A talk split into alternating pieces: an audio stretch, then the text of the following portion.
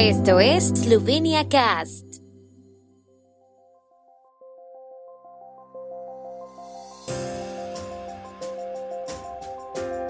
Noticias. Estas son las noticias de Eslovenia de hoy lunes 23 de enero de 2023. La nieve y el temporal interrumpen el tráfico y provocan atascos en toda Eslovenia. Ventisca y nevada provocaron cortes de electricidad en algunas localidades eslovenas. Inicio de la sesión ordinaria de enero del Parlamento esloveno. El nuevo equipo ministerial será confirmado el martes. Está nevando en la mayor parte de Eslovenia, según el Centro de Información de Tráfico. La nieve se adhiere a las superficies de las carreteras en algunos lugares, mientras que las fuertes tormentas también dificultan el tráfico en la región de Vipava. Se han producido deslizamientos de vehículos y atascos en algunas partes de las autopistas eslovenas. En Dolenska, Posauie y Belakraina sigue nevando. Los equipos del servicio de carreteras están sobre el terreno en todas partes, efectuando labores de remoción de nieve.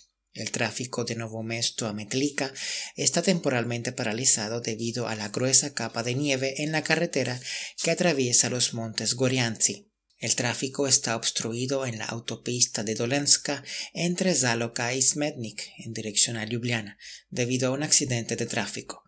También se producen atascos en otros lugares de Eslovenia. Según el Centro de Información de Tráfico, actualmente se están produciendo atascos en la autopista de Primorska entre Postojna y Brezovica, en la autopista de Stayerska entre Bransko y Blagovica y desde Kertina hacia Ljubljana. Varios vehículos se han salido de la autopista entre Postojna y Unets en dirección a Koper. Los problemas relacionados con el viento y la nieve han dejado sin electricidad a ciertas zonas de Eslovenia. Según Electro Ljubljana, 766 usuarios de la zona de Troyane y Belakraina están sin electricidad, mientras que Electro Primorska informa de unos 1.200 casos de este tipo. La mayoría de ellos son consecuencia de árboles caídos sobre líneas eléctricas y cables derribados por el viento. Según Electroprimorska, 1.200 clientes y 50 centros de transformación están actualmente sin electricidad en las regiones de Gorishka, Canal y Postoina, así como en Ilirska Bistritsa y Dekani. Todos los equipos están sobre el terreno y trabajan para restablecer la normalidad. Están rectificando los fallos de forma continuada y deberían haber terminado por la tarde, añadieron.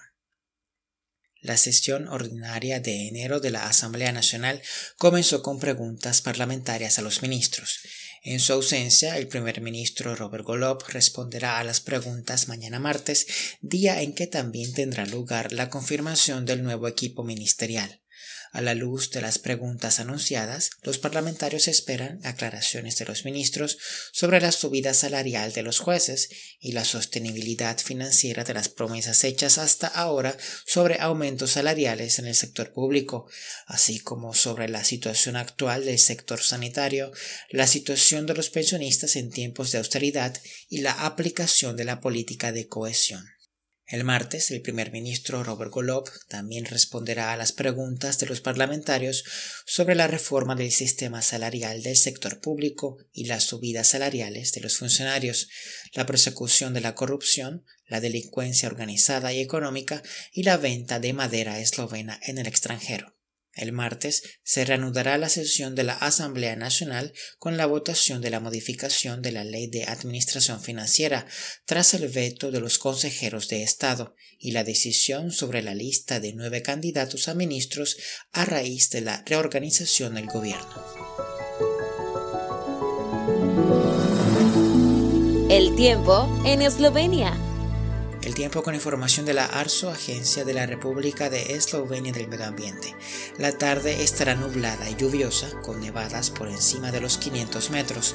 Las temperaturas máximas serán de 0 a 4 grados y de unos 8 grados centígrados en Primorska.